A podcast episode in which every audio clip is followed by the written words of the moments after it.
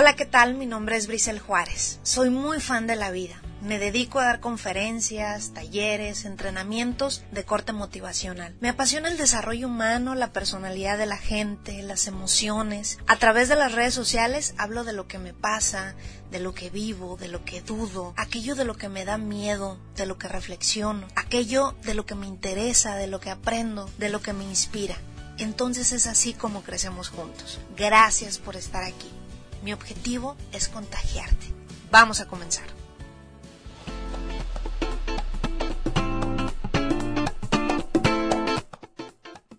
Hola, ¿qué tal amigos? Bienvenidos a un episodio más de Contagiando con Brisel. Hoy tenemos una invitada de lujo que eh, soy su admiradora, conocida en las redes sociales como Dania Stacks, pero pues su nombre, nombre, nombre es Dania Santa Cruz. Ella es coach de vida, es mercadóloga y pues tiene muy buena vibra y me encanta que esté hoy con nosotros. Para los que nos están escuchando a través de Spotify, iTunes o bien para quienes están viendo este video a través de YouTube, pues hola, estamos aquí listas para que nos platique sobre el coaching, sobre su vida y Hola, bienvenida, Dania. Desde Tijuana. Saludos hasta Tijuana, aquí desde la... Están bienvenidos a mi casa, esta es su casa.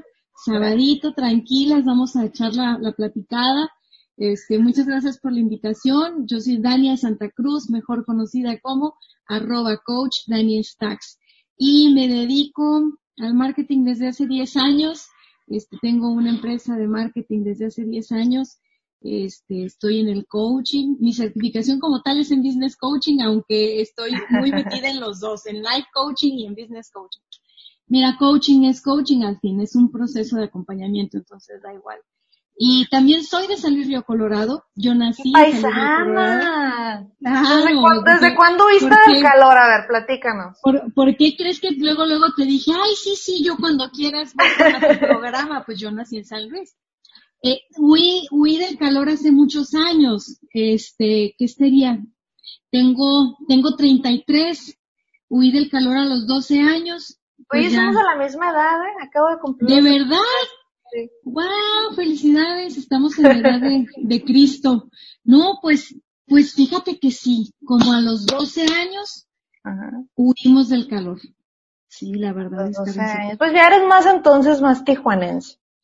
Pues sí, pero uno, mira, uno tiene que reconocer de dónde viene su raíz, su origen. Yo nací en San Luis. La verdad es de que no me siento de ningún lado, porque a donde voy y conozco gente y me encariño, me siento de ahí. Entonces, por lo menos estoy una vez al mes en Ciudad de México. Eh, estamos muy de gira por todo el país, entonces me siento muy, o sea, ¿sabes cómo si me siento mexicana? Sí me siento, 100% cuando, cuando estamos en fuera del país también trabajando, sí, es donde más noto como, ay, no, no, yo, yo soy mexicana, ¿no? Pero así que tú digas, ay, esta es de Sonora, Baja, o sea, no, yo, yo a todos los quiero mucho. Oye, y, ya, y, ya, y ya tu tono no es así como que yo sí me escucho como que bien norteña y la CH marcada, pero tú así como que ya te escuchas neutral. Fíjate que todo depende, el acento conmigo tiene que ver con qué tan tranquila estoy. O sea, o, sabes, hoy, o estamos platicando, estoy en mi casa, estoy tranquila, o sabes, o sea, es, es diferente. Pero tengo un oído muy afinado, entonces no dudes que al rato empiece a hablar como tú. Empiezo, me, empiezo a mimetizar. Sí, muy rápido. O sea, yo llego a Ciudad de México y tengo un acento de Ciudad de México. Llego a Mexicali, deja tu San Luis, o sea, yo llego a Mexicali y ya empiezo a cantar más, ¿no? Llego a Monterrey y agárrate, o sea, golpeadísimo, golpeadísimo, porque es, no sé, o sea, es, me conecto mucho con la gente. Entonces, mi acento, pues, neutral, neutral no es, pero, este, definitivamente, pues no estoy hablando así, ¿no? Todo el tiempo. O sea, no, fíjate que no, ¿no? Cuando hablo con mis amigas de Sonora me pasa. O sea, tengo una amiga Sonora que vive aquí y apenas cruzo la, puerta y empiezo a arrastrar las palabras y a cantar. Amiga, ah. ¿vamos a desayunar o qué? Ay, no, yo creo que era contigo, ¿eh? Que no sé qué. O sea, sí. Ya, el arrastradito. Bueno, Dania, pues un gusto tenerte aquí en el episodio, muy contenta porque pues hemos tenido invitadas muy interesantes, desde este personas que se dedican al deporte, al periodismo, a este rollo de, de los influencers. Y, y, hoy quiero pues que nos platiques, bueno, vamos a empezar primeramente, ya nos contaste un poquito acerca de, de, de tus estudios, de tu agencia, de mercadotecnia. Eh, ¿Tú qué estudiaste, Daniel? Yo estudié mercadotecnia, la licenciatura de mercadotecnia en la UABC Tijuana.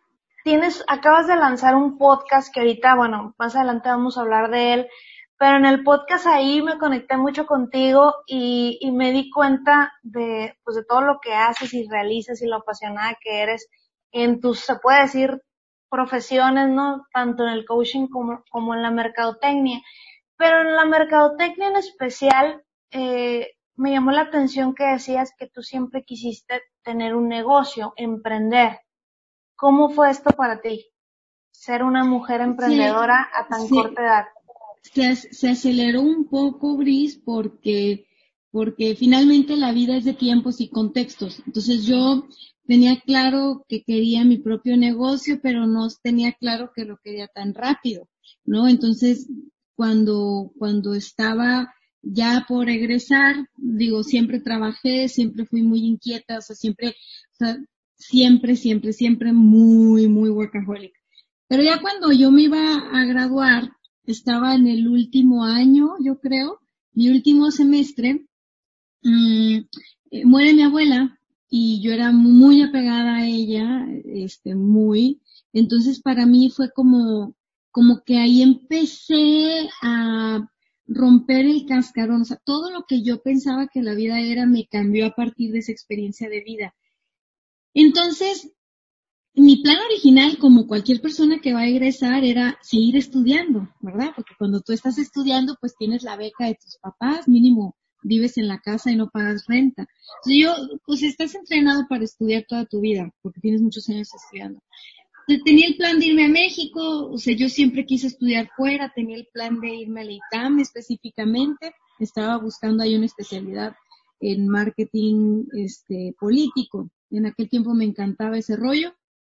Y pues nada, o sea, muere mi abuela, muere de una manera muy repentina, muy triste, este, sacudió a la familia su partida y yo me empecé a replantear muchas cosas. Tenía 22 años más o menos entonces dije, ¿sabes qué? Un día me puedo morir estando bien, teniendo energía, como era el caso de ella.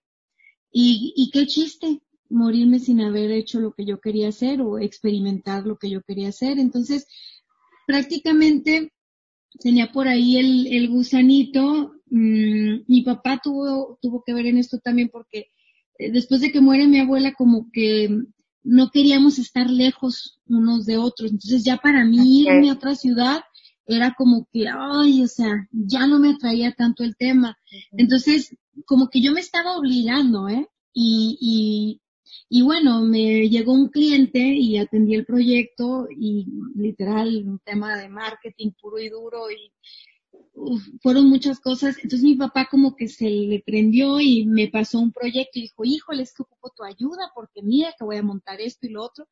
Yo creo que a lo mejor y vio que era medio engranada con este tema de los negocios y me entretuve con el proyecto de él y, y ya traía otro cliente y se fue corriendo la voz. Entonces, digamos que para terminar ese año yo ya tenía mis clientes, pero pero yo me vi en la necesidad, o bueno, por intensa, nadie me obligó, la verdad, no existía este rollo tanto como que, ay, que emprende y que freelancea. No, no, yo súper nerda. Fui, me di alta en Hacienda, renté un local, contraté personas.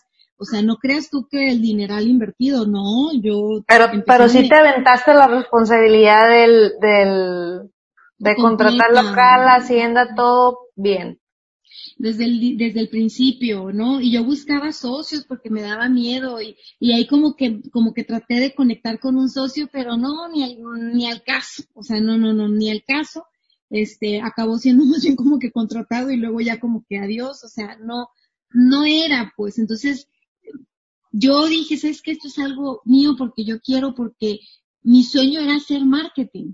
Entonces, tuve amigos que decían, incluso, pues Gerardo en ese tiempo era mi novio, pues estás loca, o sea, busca trabajo en un lugar, ¿no? O sea, como todos y, y con tus contactos puedes entrar al área de mercadotecnia que tú quieras y, y no, me, me obligué a mí misma a hacer una entrevista porque dije, bueno. Aquí me, me, parece algo, algo curioso, Dania, porque sobre todo las personas de nuestra generación y hacia atrás y ahorita no tanto, pero era esto como que marcado de estudiar e inmediatamente pues el sueño de todos, ¿no? El, trabajo estable, la seguridad y, y todo lo que, lo que embona aparentemente la vida de los sueños de la gente, ¿no? Casarse, este, el trabajo ideal, este, ganar bien y pues tener un buen trabajo en lo que estudiaste. Pero, pero, ¿cómo se sembró en ti o de dónde sacaste esto de que no, yo quiero ser mi propia jefa?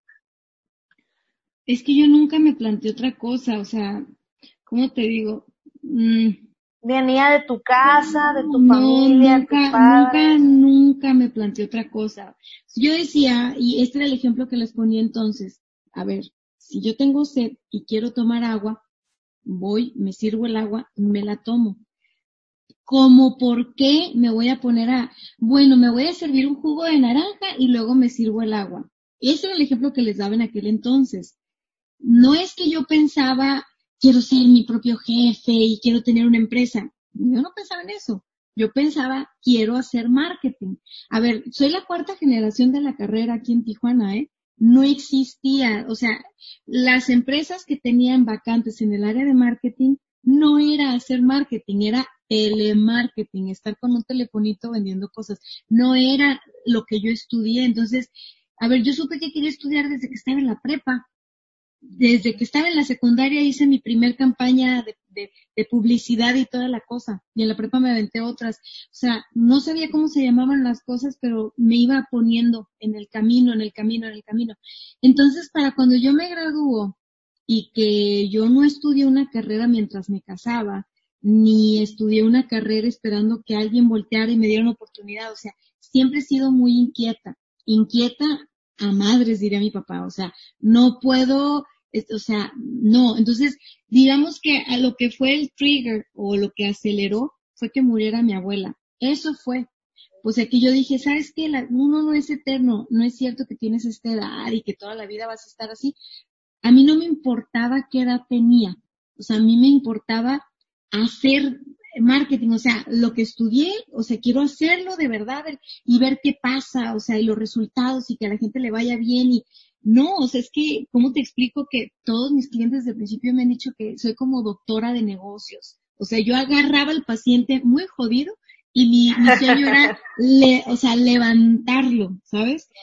¿Dónde me viene? Pues mi papá es comerciante de toda la vida, o sea, a mi papá le encantan los negocios.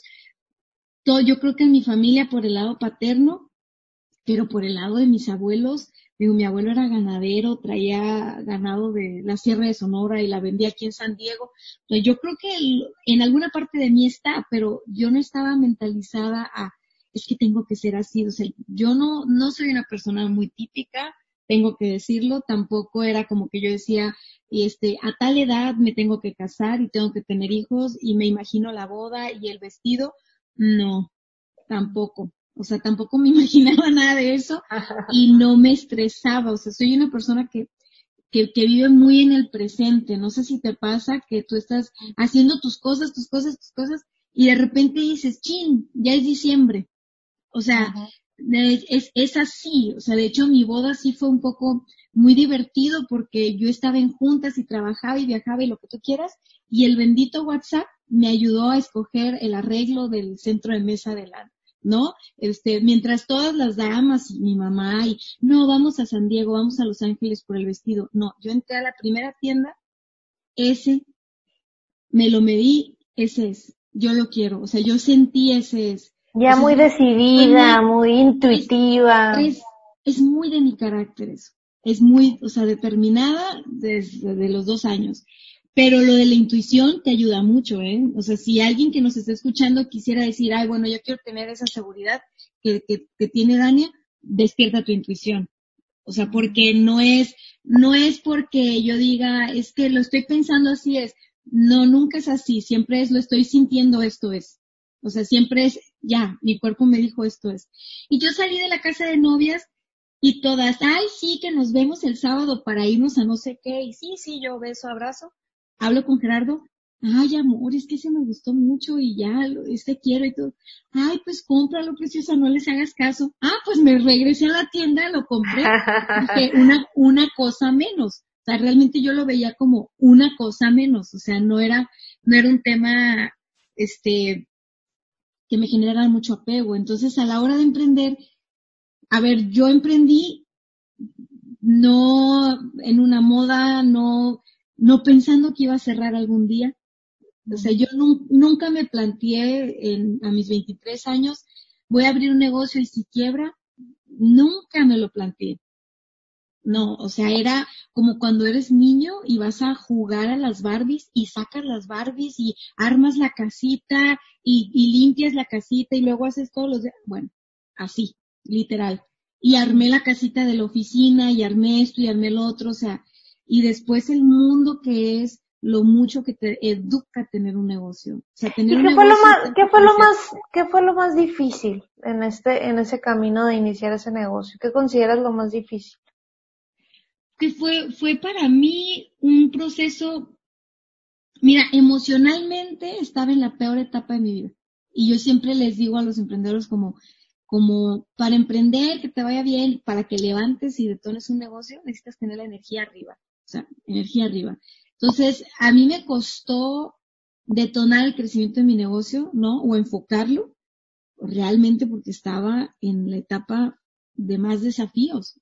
A ver, muere mi abuela, pero a los dos años leucemia a mi sobrino pero al año de eso, la primera persona que había contratado en la agencia, mi mano derecha, el que me consolaba porque mi sobrino, porque mi abuela, se muere el mes. Entonces, yo, yo abro mi negocio estando muy chavita, no habiendo experimentado lo que se dice ni así de, de, de, preocupación o lo que tú quieras, porque nunca he sido una persona así, este, tan clavada con, con mis problemas, tal vez más con los problemas de otras personas, ¿no? Pero bueno, y, y esas tres muertes en consecutivo, pues yo estaba en la lona, ¿eh? O sea, realmente yo estaba en la lona. Entonces, estoy escribiendo un libro, eh, se llama Emprender me salvó la vida. A mí regresar a mi negocio y abrirlo y jugar a la casita y armarlo y ayudarle a la gente, servirle a mis clientes, a la gente que llegaba pidiendo ayuda, hacía que yo me conectara con la vida.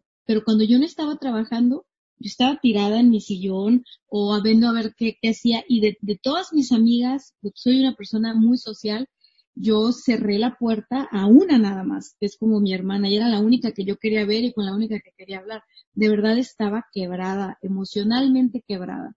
Y eso es muy difícil cuando abres un negocio, es muy difícil cuando estás joven y es muy difícil cuando lo abres en tiempos de, de crisis. Lo abrí en 2009, o sea, imagínate crisis económica, crisis de seguridad, crisis de todo lo que tú quieras y en crisis yo, o sea, fue realmente difícil, fue realmente difícil.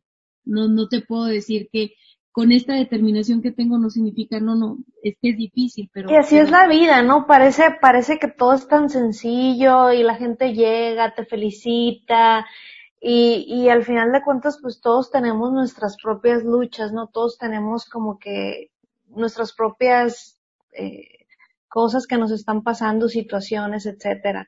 Y cada uno tiene su propia historia. ¿Cómo fue el pasar, o bueno, no lo llamo pasar, ¿no? ¿Cómo fue el ir eh, descubriendo tu camino en el coaching? Ya ahorita me platicabas un poquito antes de iniciar con, con el episodio, pero ¿cómo fue el coaching para ti? ¿Cómo llegó a ti? Mira, el coaching me encontró. Eh, yo no lo estaba buscando uno atrae lo que es, ¿eh? O sea, uno atrae lo que es, ojo, no es una situación de, de, de, que tú, o sea, mi podcast se llama Éxito adentro hacia afuera porque esa ha sido la historia de mi vida y esa es la historia de mi vida literal. Yo empiezo a trabajar, o sea, yo, yo empiezo a notar en mí, porque después de los duelos que te platiqué y de lo difícil que es levantar un negocio como en esa época, yo empecé a hacer muchas cosas de trabajo personal conmigo, muchas, digo, fui una niña rara en la universidad, me gustaba mucho leer a Luis L. Hay, a Wayne Dyer, puros señores muy viejitos y yo los leía y a mí me hacía mucho sentido, ¿no? Yo era como, pues esto es obvio, porque la gente no lo hace. Ok. Corte a cuando yo estoy en medio de todas esas ondas, de, de todos esos desafíos, de todos esas, esos duelos, ¿no? Unidos, emocionalmente paso por muchas etapas. Para empezar, gano 13 kilos, subo de peso 13 kilos, en, muy simbólicamente, ¿no? A mi abuela, mi abuela muere un 13 de enero, ese año subí 13 kilos. Entonces, empecé a dar cuenta cómo todo nuestro mundo interno, eh, empecé a caer en cuenta de cómo mi mundo interno estaba manifestando en este mundo externo y a, este, esta etapa, o sea, la gente dice, ay, es que yo me embaracé muy chiquita, tuve un hijo muy chiquita. Bueno, yo emprendí muy chiquita, tuve un negocio muy chiquita y lo que pasaba conmigo impactaba en el negocio. Lo que tenía que ver conmigo daba resultados o no en el negocio. Nada más por ser la persona que había creado el negocio. Ahora deja tú todo lo demás, ¿no? En lo que uno se involucra. Te quiero decir que mi energía impacta la energía del negocio aunque yo no vaya tu energía impacta la energía de tu negocio aunque tú no vayas. O sea, el, el negocio se vuelve un espejo de uno. Bueno, total. Descubro eso cuando estoy en el duelo 3, en el, en el de Luis. La agencia tenía abierta, yo creo que tres años, o sea, teníamos muy, muy, muy poquito. Empiezo a enfocarme en, en, en mí en cuanto a no es funcional vivir así. Este, ya sé que duele mucho, pero no puedo seguir como evadiendo y todo. Y empiezo a hacer cambios en mí y empiezo a ver cambios en el negocio. Empiezo a desatorarme yo y empiezo a ver cómo mi negocio se desatora. Y yo veía que yo hacía lo mismo con mis clientes. O sea, tengo, tengo como el don, así como para, veo a la gente caminar y digo, esto es, esto trae. Bueno, eso pasaba con mis clientes. Entonces yo empezaba a hacer estas sesiones uno a uno, que para mí eran como experimento de laboratorio, te confieso, y, y les hacía preguntas y encontrábamos información y les daba ejercicios. ¿De dónde se me ocurría? No sé, me nacían del alma. A ver, escriba esto, esto, esto. Vamos a hacer una carta para tal persona. X. El punto es que a la gente le funcionaba y corría la voz y seguía a la fecha de todos los servicios que damos, lo único que no anuncio son mis sesiones uno a uno, ¿eh? O sea, eso no está en mi carta de servicios ni nada. Siempre fue recomendación. Entonces uno de mis clientes dice, oye, ¿sabes qué? Mira que hay una certificación de coaching, coach, así como tú. Y yo dije, la madre, o sea, esto existe, es real, y yo no tengo una certificación de coach, y qué vergüenza. Esa fue mi, mi onda. Voy a la certificación, me enamoro del, del coaching, literal. Es el flyer que me llevó mi cliente, con ese flyer fui y dije, quiero entrar a esto, que me lo dieron. Me di cuenta que lo que yo hacía de manera intuitiva, estaba muy ligado a un proceso de coaching, pero yo no sabía, no conocía las maestras del coaching, yo no conocía los procesos de esto, los procesos de aquello. Entonces fue como que si yo sabía pedalear, pero me enseñaron, mira, la bicicleta se maneja así, así, así, así, así, y me encantó. O sea, certificarme de eso ha sido la cosa más difícil porque me daba nervio. O sea, me gustaba tanto que me daba nervio. El examen de la universidad, o sea, no, no, no, el Ceneval no, o sea, jamás me traumó, siempre tuve notas muy altas, pero para lo de coaching, yo todavía me acuerdo decirle a Gerardo, amor, es que si no lo paso, qué pena, y no sé qué, y bla, bla, bla, toda mi vida con 10 y venir a hacer una certificación y que no me salga. Oye, Dania, y para, para la gente que nos está escuchando y que sí de pronto se pone la palabrita muy de moda y entras a una red social de alguien y dice coach de vida o life coach. Para la gente así con manzanitas, ¿qué es el coaching?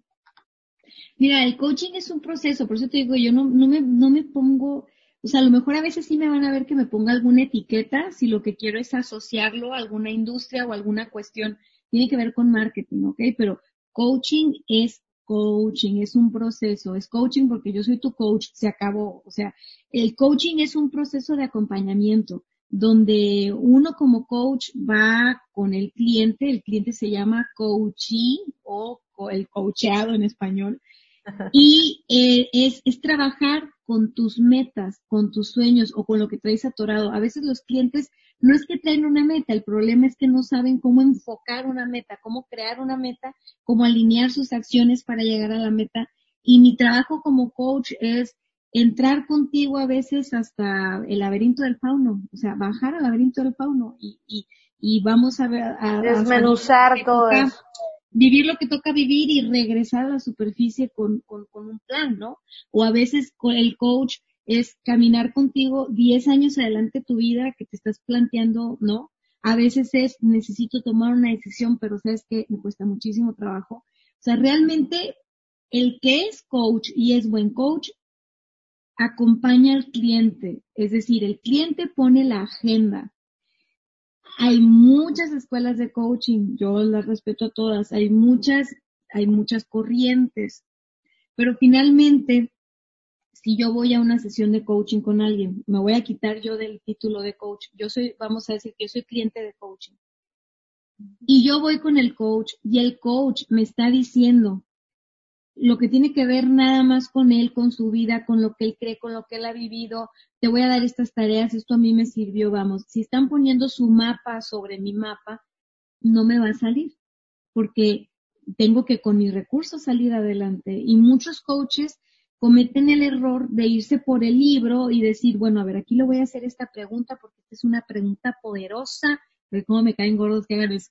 Pregunta poderosa, con este lo voy a romper y la gente así de, hola, o sea, ¿qué onda? Entonces, el coaching tiene que ver con la toma de conciencia desde mi experiencia, ¿ok? Ojo, no digo que es para todos. Desde mi experiencia tiene que ver con la toma de conciencia. Tengo que tomar conciencia de dónde estoy parado en este momento, con qué recursos, quién soy, mi historia de vida. O sea, toma de conciencia. Y a partir de ahí, dirigir tu energía, tú la diriges, es tomar decisiones, es emprender un camino el coaching es algo en movimiento, no es, no es algo en estático, o sea, puede ser terapéutico, pero no es una terapia psicológica. El coaching tiene que ver con la acción.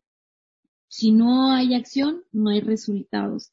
Entonces, ese es un proceso de coaching. Ahora, ¿cómo pueden escogerse un coach? Hay mucha gente que se anuncia como coach y que anuncia sus sesiones y que sí dice, oye, a mí contrátame así, todo perfecto, pregúntenle, oye, ¿qué va a pasar?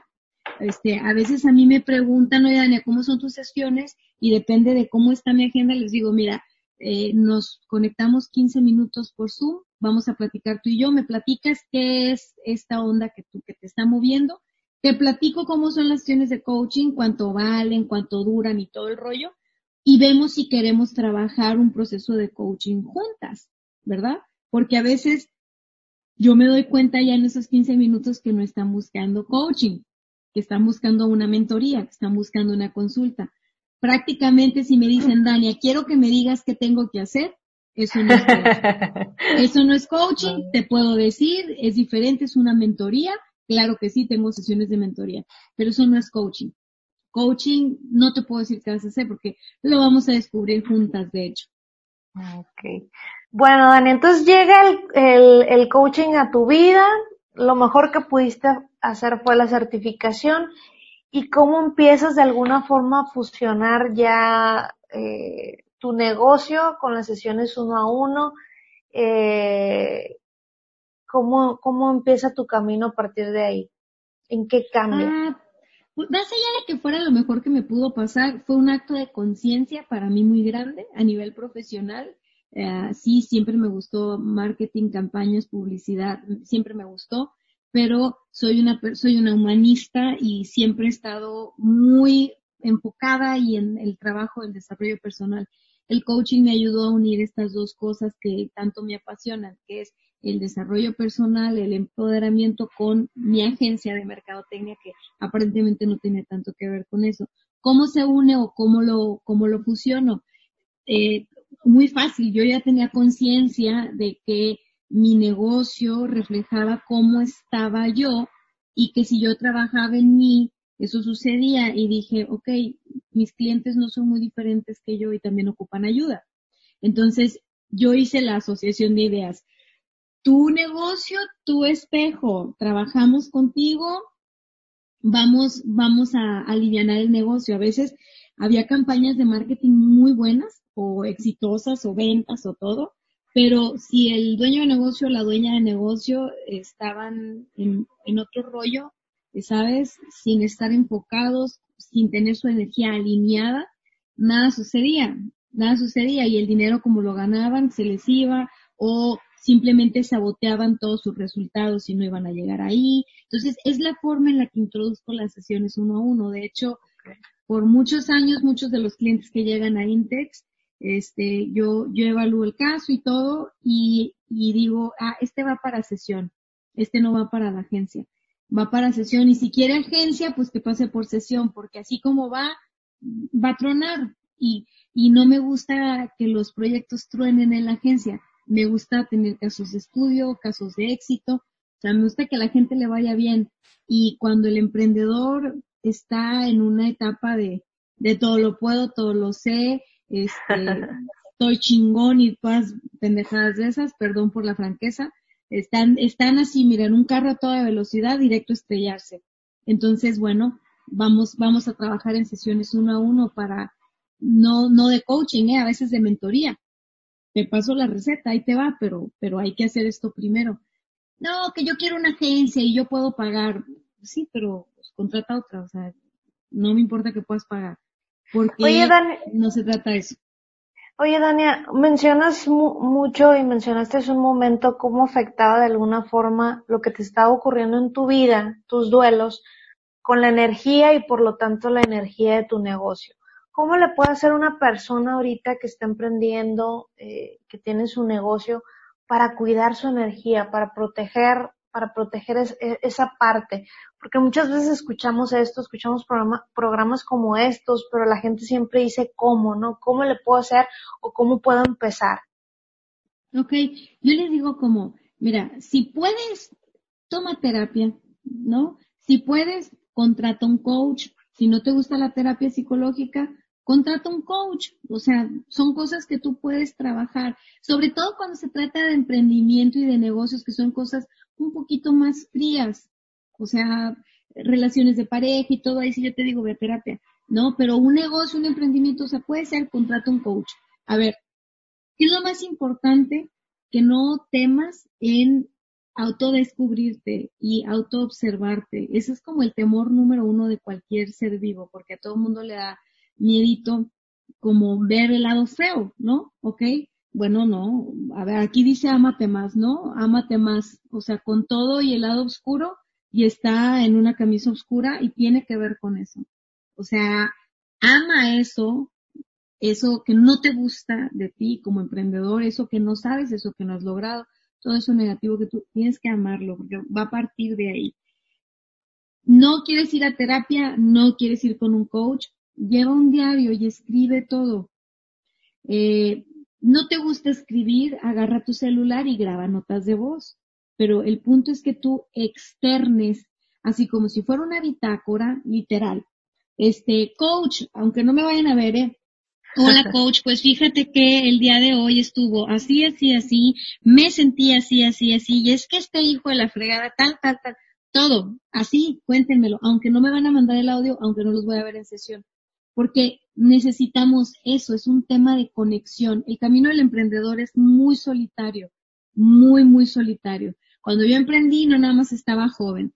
Soy mujer, estaba joven, en Tijuana, bla, bla, bla, bla. Entonces, es, es solitario, ¿no? No es tan fácil que se abran con sus colegas. Sí es verdad que hay, que hay de pronto caminos de envidias y, ok, entonces, ahí está el celular. Nota de voz, Bitácora, hay una aplicación buenísima que les recomiendo siempre en mis, en mis sesiones, se llama Día 1 en inglés, Day One, y tú aquí llevas tu diario. No hay nada más saludable a nivel emocional que llevar un diario. Aquí puede ser el diario de voz, de escrito o con foto. ¿Qué vas a hacer? A mí me encanta escribir. Ah, súper bien. A mí también. Después de que tú vas a escribir, no es el punto nada más que escribas deja que se te baje la calentura y te vas a leer pasando los días. Esta es la parte más fuerte. Ya que pasaron los días, ya que se te bajó la calentura, te vas a leer Y entonces con la mano en el corazón y vas a decir, ay, chiquita, ay, sí estaba muy enojada, ay, estaba triste, ay, estaba así, pero quiero que lo veas en pasado y que aprendas a ubicar, ¿no? Ya que te estés leyendo con mucha frecuencia, qué emociones son las que dominan tu vida. O sea, cuál es tu patrón emocional, cuál es tu código emocional. Hay personas que tiran mucho a la ira, a estar enojados, hay personas que tiran mucho a la tristeza, ¿no? Hay personas que tiran mucho a evadir. No, pues hoy estuvo de la chingada mi día, no sé qué, pero todo bien, pilas, vamos a echarle ganas, bla, bla, bla, ¿no? Este año estuvo muy mal, pero el año que viene va a estar muy bien. Evasivos, totalmente. Entonces, ¿qué tienen que hacer? Bueno, si no vas a ir con un coach que te ayude a reflejar todo esto que tú traes dentro, que eres una caja de Pandora, entonces trata de convertirte en tu propio coach.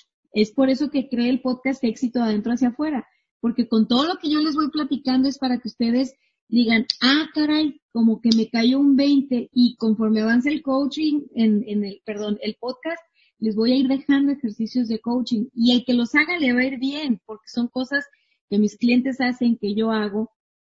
Escucharte leerte sin juzgar. Ojo, o sea, ya si tú estás diciendo... O sea, o sin sentir culpa, ¿no? También, porque de pronto a veces nos sentimos culpables.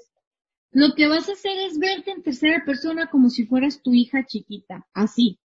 Porque los que son papás, ay, sí, no, es que yo a mi hijo le perdono todo. Bueno, quiero que se vean como si fueran sus propios hijos. Ay, pero mira qué tonta. A ver, otra vez, vuelvo a leer sin juzgar. Y vas a ver, no pensando en, en Brice, vas a decir, bueno, esta persona está pasando por esto, se siente así, bla, bla, bla, bla, bla. ¿Qué le recomendaría a esa persona? Y esa es la parte 3 del ejercicio. Yo le recomendaría esto. A ver, redáctalo como si fueras un doctor. Le recomendaría que hiciera esto, esto, esto, esto, esto, esto, y ahí lo dejas. Y al otro día te lees la recomendación. Ay, a ver, voy, ok, voy a hacer esto y esto y esto y esto. ¿Por qué? Porque eso que tú te recomiendas, vas a decir, oye, estoy loca, estoy hablando sola, deja de juzgarte.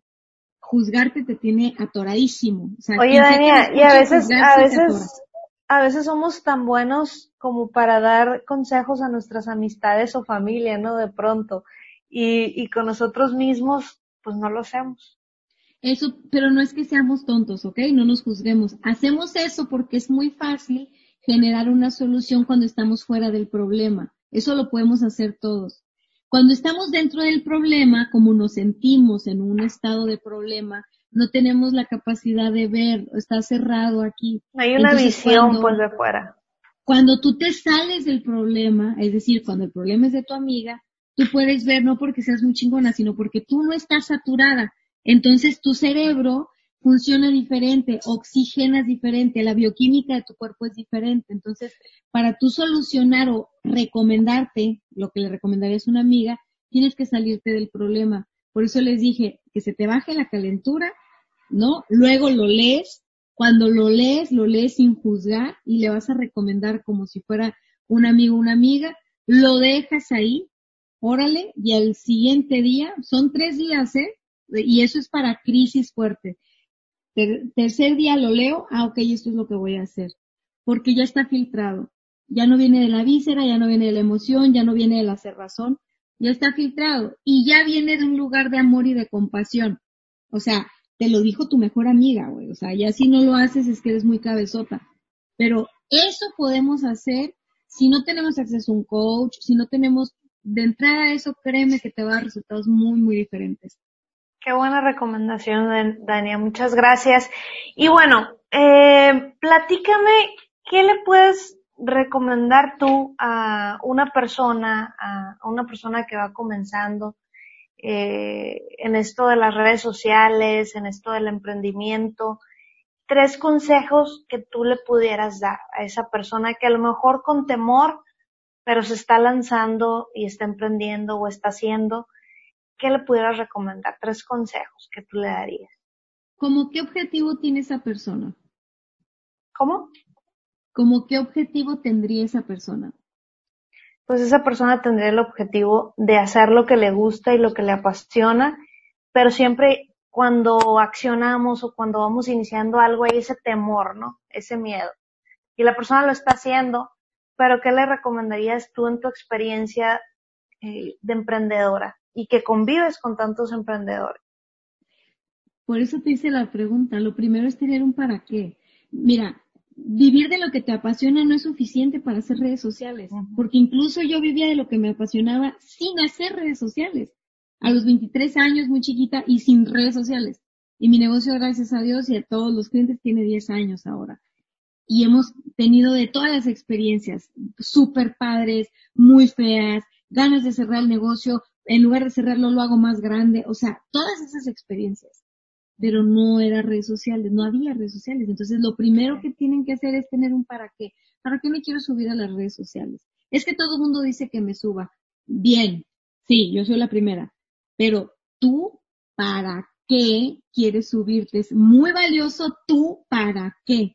O sea, yo podía seguir sin redes mucho tiempo, pero yo me planteé algo y dije, esto a mí me mueve. Para eso pues, porque es un trabajar tener tus redes sociales, hacer el contenido, salir a cámara, hacer el show, grabar el audio, ¿no? A veces estás cansada, a veces vienes de un viaje, a veces viste, no tuviste un buen día, X, es un trabajar y te expones a que subes el contenido y hay gente que te va a golpear o que no le va a gustar, hay gente que le va a encantar, o sea, entonces tienes que tener un para qué muy personal que no tiene que ver con, es que es para hacer marketing, es que está de moda, esto es lo que me recomiendan todo. Ok, pero tú... Para tener likes. Para tener likes, ah, bueno, y si te digo aviéntate del precipicio, ¿te vas a aventar? No. Entonces tienes que tener un para qué, tienes que tener de veras ese, ese motor, esa causa personal, ¿no? Ni primero la causa personal. Lo segundo, si tu causa personal te convenció lo suficiente para estar en las redes sociales y hacer todo el show que eso implica, ok, lo segundo es que tengas disciplina que tengas disciplina. Si ya lo voy a hacer, lo voy a hacer. Si ya lo voy a hacer, lo voy a hacer. No ahorita sí, después no, entrevisto a alguien, luego no lo entrevisto, ahorita estoy diciendo este mensaje, ahorita no. Disciplina y constancia con tu propio mensaje. Es eso, con lo que tú, con tu para qué.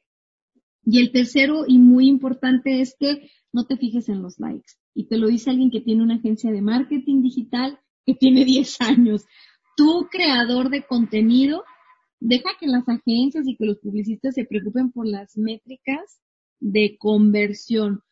Tú, creador de contenido, tienes que pensar en el insight del contenido. Tu marca personal, tienes que pensar en la calidad que vas a aportar en las piezas de contenido, que están ligadas a un para qué y a una constancia, a una disciplina. Eso te va a ayudar a construir una huella digital fuerte.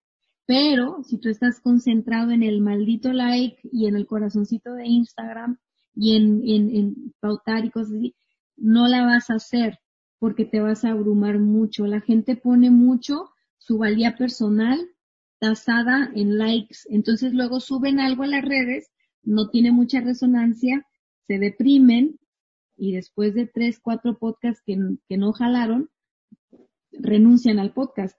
Después de tres, cuatro publicaciones que no fueron fuertes, que no fueron virales, dejan de crear contenido.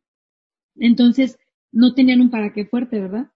Porque si no, vamos, ay, no jalo, es que no me aplauden, es que no sé qué.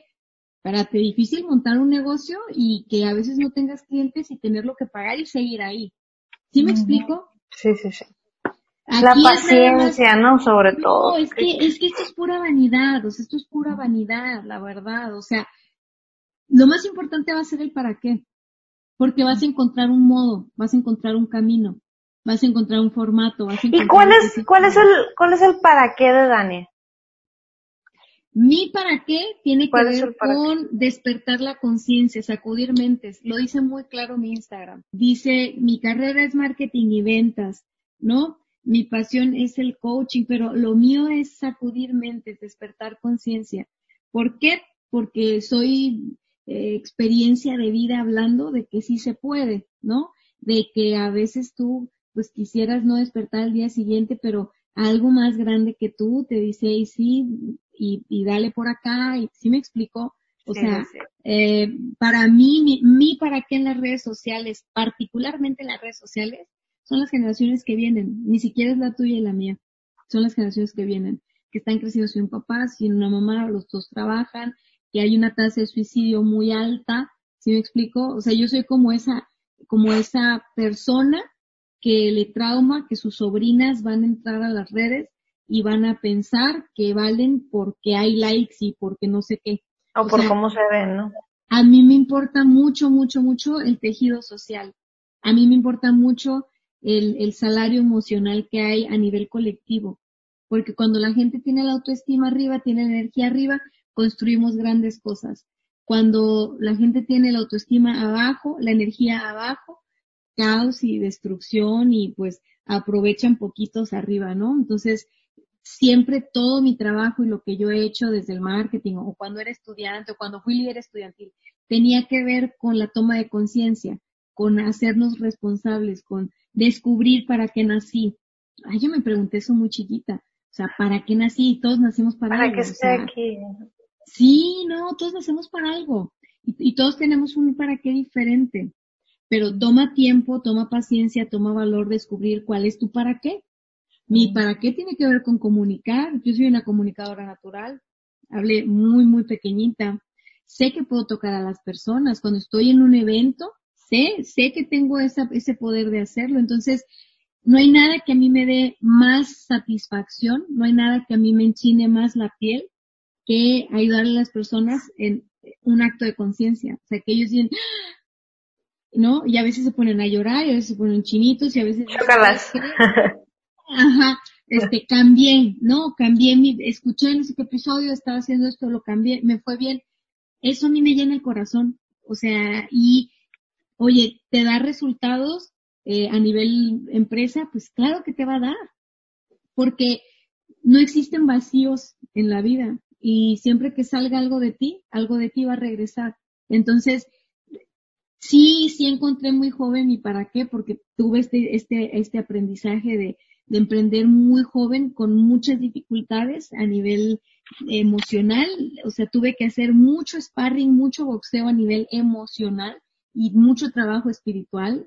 Eh, entonces, pues evidentemente a una edad también muy temprana, dije, yo quiero poner mi vida al servicio de, de esta forma, ¿no? Y ayudarle a la gente a conectar con su poder personal y con su talento porque no hay nada más bonito que ver a alguien brillando, haciendo lo que le gusta hacer. Eso hace que más personas se inspiren y que más personas despierten y que más personas brillen. Y si somos muchos los despiertos y muchos brillando, podemos balancear las cosas, ¿eh? O sea, vivimos en un país donde se ocupan muchos despiertos y muchos brillando. Entonces, pues nací en México. Tal vez si yo hubiera nacido en otro lugar, me hubiera movido otra cosa pero, pero nací en México, eh, me ha tocado ver de muy cerca la violencia, me ha tocado de muy cerca ver muchas cosas y, y mi opción no fue rendirme, o sea, mi opción fue vamos a transformar y yo creo mucho en, en, en transformar este mi país, o sea, no, no es nada más un tema de ay, es que a mí me apasiona lo que hago, o sea, sí, claro, pero igual podría contar chistes, ¿no? Igual podría ser cantante y, digo, no canto tan mal, pero ya hay tecnología.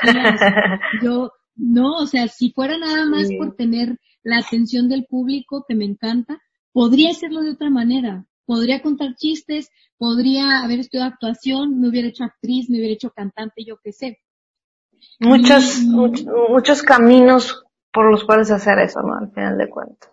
Pues sí. Pero, pero tú para qué es diferente porque está alineado con mi historia de vida. Entonces yo les digo, volteen a ver su historia de vida. Revisen de qué familia vienen, en buen plan. ¿A qué se dedicaron tus abuelos? ¿A qué se dedicaron tus papás? O sea, ¿qué te gustaba hacer cuando eras niña, cuando eras chiquita? Oye, es que me gusta la atención. Muy bien. ¿Para qué quieres usar la atención que se está depositando en ti? Porque es muy bonito tener la atención, pero hay muchas formas de tener la atención. Entonces, ¿para qué? O sea, ¿qué es lo que realmente a ti te hace adentro sentir fulfillment, que te hace sentir vivo, conectado con la vida? O sea, ¿qué es eso? Porque yo, o sea, emprendí muy joven, sé muy joven lo que es ganar dinero y he, he contado dinero llorando, o sea, no sintiendo satisfacción, sintiendo fracaso, interno emocional muy duro. Eso no se cura con dinero. Entonces, lo otro, sí, ¿no? Y no necesitas todo el dinero del mundo para sentirte exitoso cuando tú te sientes conectado a la vida y sabes lo que es la plenitud porque estás alineado con tu razón de estar vivo. O sea, fíjense, no se esperen a ser millonarios para eso. No se esperen a ser millonarios para tener una fundación. No se esperen a ser, o sea, no. La vida es ahorita. No saben cuánto van a vivir. Entonces descubran para qué nacieron. Alíñense con eso. Y a menos intentarlo es algo que se deben por, por nomás estar vivos. O sea, ¿qué hago con todo esto? O sea, tú le enseñas a la gente comunicación. Ok, bueno, a lo mejor de toda la gente que tú le has enseñado, con lo que más te gusta trabajar es con niños, o a lo mejor de toda la gente, con lo que más te gusta trabajar es con mujeres. Ah, y resulta que en tu historia de vida tú no sé qué y bla. Entonces llega un punto, hace, ayer hace dos días me entrevistaron para un podcast y me preguntaban sobre cómo descubro mi propósito de vida. Le digo, es que sabes qué, el propósito va cambiando, va evolucionando, se va enriqueciendo, pero siempre lo que tienes que hacer es poder conectar los puntos, porque nada es casualidad. No es casualidad donde naciste, lo que estudiaste, quiénes son tus amigos, quién es tu familia, que te gusta, que te disgusta, nada es casualidad. O sea, sí, todo está, todo está interconectado, coincido completamente contigo. Y hace rato te lo decía, ¿no? Este, inicié con las conferencias de cierta forma, pero ahorita eh, me estoy enfocando en la comunicación, pero me gusta la psicología porque trabajé con eh, mujeres maltratadas, o sea, todo de alguna forma está conectado. sí. Dania, eh, una preguntita. ¿Cómo, eh, cómo hacen ustedes, tú y Gerardo? Sabemos que Gerardo es el cabrón de las ventas, que te, ahorita te decía, soy su fan, pero soy más fan tuyo. ¿Cómo hacen para trabajar en equipo? ¿Cómo haces eh, para trabajar con una persona que también está expuesta en las redes, este, y que al final de cuentas, pues, tienen de alguna forma su para qué está como un poco alineado, ¿no? Los dos, pero ¿cómo, cómo emprenden juntos? Porque a veces es difícil, eh, estaba escuchando tu podcast de, de cómo se emprende en pareja, pero tú ah, crees pues que, hay, tú, tú crees que hay parejas que definitivamente no pueden emprender juntos por más amor que hay ahí. Hay personas, hay personas que definitivamente no es que, no es que nacieron para emprender, deja tu pareja, o sea, deja tu pareja. Así como hay personas que no nacieron para trabajar en un lugar ni para, ni para emprender, nacieron para estar becadas de por vida y, y vivir en sus palacios. ¿Sí me explico? O sea, no, vuelvo a que tiene que ver con el, la capacidad de, de observarse y de autoobservarse, pero mira, si van a, si van a emprender en pareja o si están en eso, escuchen el episodio 4 que tiene que ver mucho de mi trabajo con mi pareja, o sea, el proceso que me toca llevar con él y tener esa paciencia y hacer esas cosas, porque en la parte de emprender yo era la que llevaba estos años de experiencia y él no. Entonces, ¿cómo le hacemos ahorita para no irme atrás? Es bien sencillo. Hay que poner reglas, ¿no? y hay que saber que uno entra vulnerable y hay que permitirse sentir vulnerable. O sea, no, no porque son pareja, todo va a estar perfecto, romántico, miel sobre hojuelas y, y él no te va a lastimar y tú no lo vas a lastimar y ah, come on. O sea, sin un negocio se lastiman, ¿ok? O sea, pasa. Bueno, en un negocio también pasa. O sea, tienen que estar abiertos a la posibilidad de que van a tener problemas diferentes y que también, digo, entren con la disposición de siempre querer resolverlos. O sea, si, mira, yo no me hubiera atrevido a, emprender con él, no lo hubiera motivado, no lo hubiera empujado tanto, ¿no? Que ojo, no lo empujé porque le tuve mucha paciencia, lo fui jalando, jalando, jalando, jalando, jalando, hasta que este, creamos esta parte él lo cuenta en lo del TED y todo eso, así como se los hemos contado, así fue. O sea, yo soy la oveja emprendedora, él no, pero al fin triunfó el mal y logré que se, pasara, para este lado de, emprendedor. Entonces, eh, los retos son muchos cuando no están en suelo parejo, entonces en mi caso tenía que ver con practicar más la paciencia practicar la humildad, ¿no? O sea, a veces tú sabes una cosa y la dominas, pero a la persona que está llegando nueva a esta no la domina. Y eso es algo que me enseñó él, porque yo daba por hecho muchas cosas porque yo estoy así desde hace muchos años.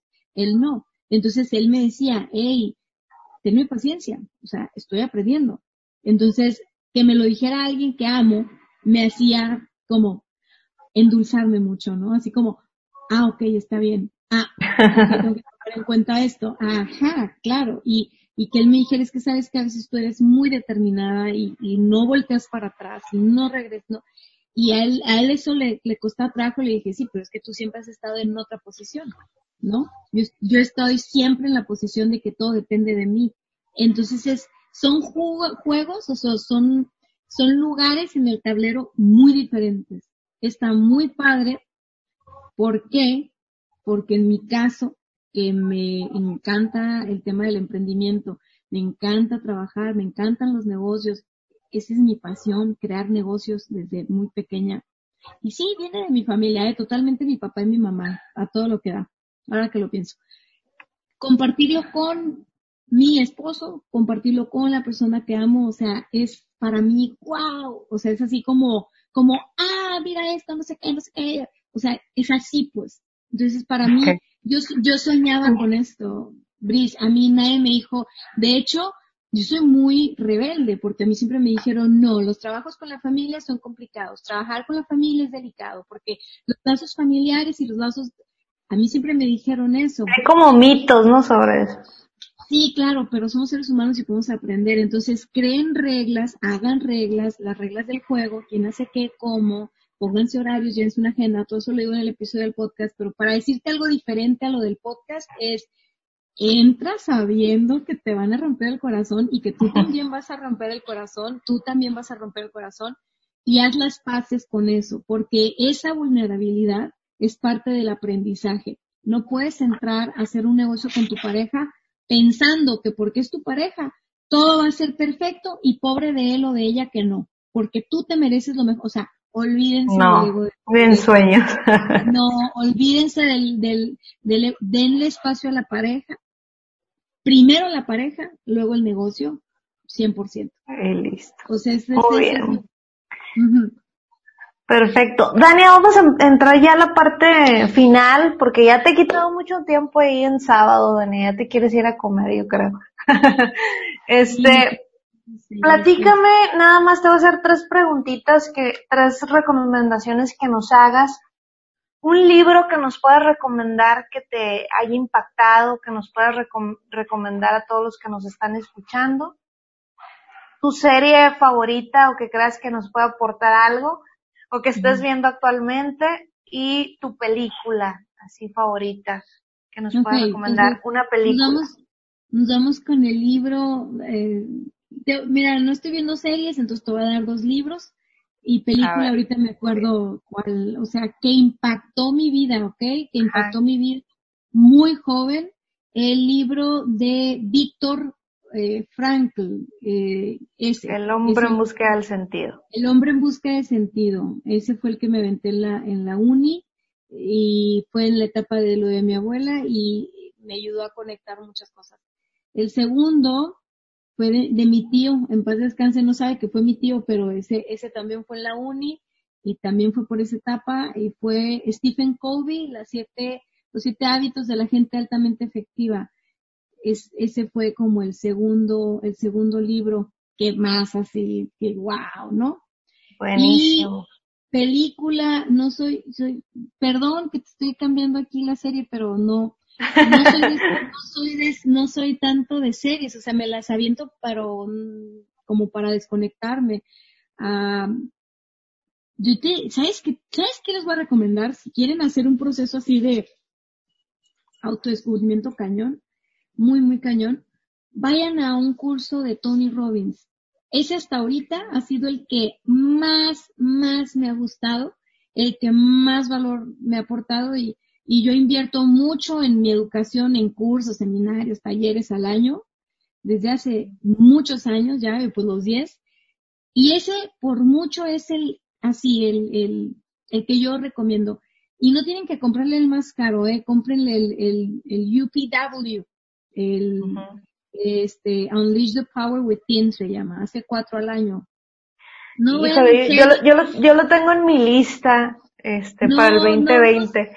No, series, no series, no películas. Hoy no les voy a recomendar nada de eso. No, me, voy a, voy a, preparar para tus entrevistas, pero, pero no, de veras, se los juro, hagan, hagan el de Tony Robbins. Ese y esos dos libros han sido tres cosas muy, muy clave en mi historia de vida hasta ahora y creo que son tres herramientas que para todos los que nos están escuchando en tu audiencia van a ser un antes y un después sin duda. Y si no lo has tomado tú y estás en esto, mi vida te estás tardando. Te juro, que vas a decir, ¿por qué no lo hice antes? Y, y se pone aquí en Los Ángeles. Yo tomé el de Los Ángeles y es, es padrísimo. O sea, es, es una cosa de verdad todo lo que ven que hay aquí en Latinoamérica, sí, felicidades, bravo, pero todos vinieron de allá. O sea, todos fueron a hacerle un copy-paste a Tony Robbins y luego vienen acá y lo cobran carísimo y mal hecho y no, vayan allá. Tony. Ya me emocioné. Sí. Bien. Oye, Dania, Dania, una persona ya por último, una persona a quien admires una persona a quien admire. ¿En qué sentido? Porque admiro mucho. Puede ser personal o profesionalmente. Mm, una persona que admire. Este, mm, pues mira, así de, de mi top está mi mamá, o sea, que admire mi mamá, mi mamá sin duda, eh, mi esposo, mi papá, e, esas tres personas son las tres personas que más admiro, que más permito que influyan en mi vida. Soy, soy una canija, o sea, soy de San Luis. No, no dejo que todo el mundo entre. No dejo que todo el mundo entre. Mis, mis papás, mi esposo, este, una mejor amiga, tengo muchas, pero hay una a la que la escucho bastante. Eh, no porque hable todos los días, sino que cuando habla, habla lo que tiene que hablar. Y si no está en mi familia y si no está en mi círculo, una persona que admiro sin duda tiene que ser Anthony Robbins. Yo nunca lo había leído, no nada, o sea, yo fui a su curso. Es una referencia, ¿no? Para todas las personas que nos dedicamos a esto, sin duda. Es que tienes, es que tienes que, tienes que vibrarlo, o sea, tienes que conectar con él y vas a decir, ah, ya entiendo qué me decía Dania, o sea, yo jamás lo leí. Antes de ir a su curso, o sea, yo sé que es una persona muy famosa, yo entiendo esa parte. Pero cuando conecté con él, sentí, hay gente igual de rara que yo y tenemos un propósito aquí y nacimos para algo, entonces yo sentí, wow, te admiro, qué valiente fuiste, eh, ¿sabes? Porque aparte lo que él hace cuando él lo empezó a hacer, cero era una moda, ¿no? Es abrir brecha, es muy doloroso, tienes que ir quitando espinas y todo en el camino. Entonces, eh, por ser la persona que más tiempo tiene en la industria de la transformación y de la toma. Para mí lo que él hace es la toma de conciencia, que es lo que yo hago. No lo hacemos en el mismo nivel, no lo hacemos de la misma manera, pero eso es algo que yo admiro de él. O sea, que no lo hizo cuando estaba de moda, que no lo hizo cuando estaba fácil. Siguió el llamado de su corazón, siguió el tema de su misión personal. Entonces, es, esa sería la persona fuera de mi rango que admiro y, y por ese y por esa razón. Y a mi esposo, mi esposo, mi papá y mi mamá tendrían que conocerlos, son increíbles, o sea, sí, sí son, son personajes así que yo digo, no, es que si no existen yo los hubiera tenido que mandar a inventar a algún lugar para que existieran, literal. Dania, muchísimas gracias por habernos acompañado, por tu tiempo y por tu buena onda y tu buena vibra. Muchísimas gracias. No se pierdan los episodios de Dania. Su podcast está padrísimo. También sigan a su esposo en su podcast Cállate y Vende. Y muchísimas gracias, Dania. De verdad te mando un abrazo grande y te deseo todo lo mejor de la vida. Muchas, muchas gracias. El podcast es éxito de adentro hacia afuera y a mí me encuentran como arroba coach Dani Muy Muchas bien, pues. gracias. Bye.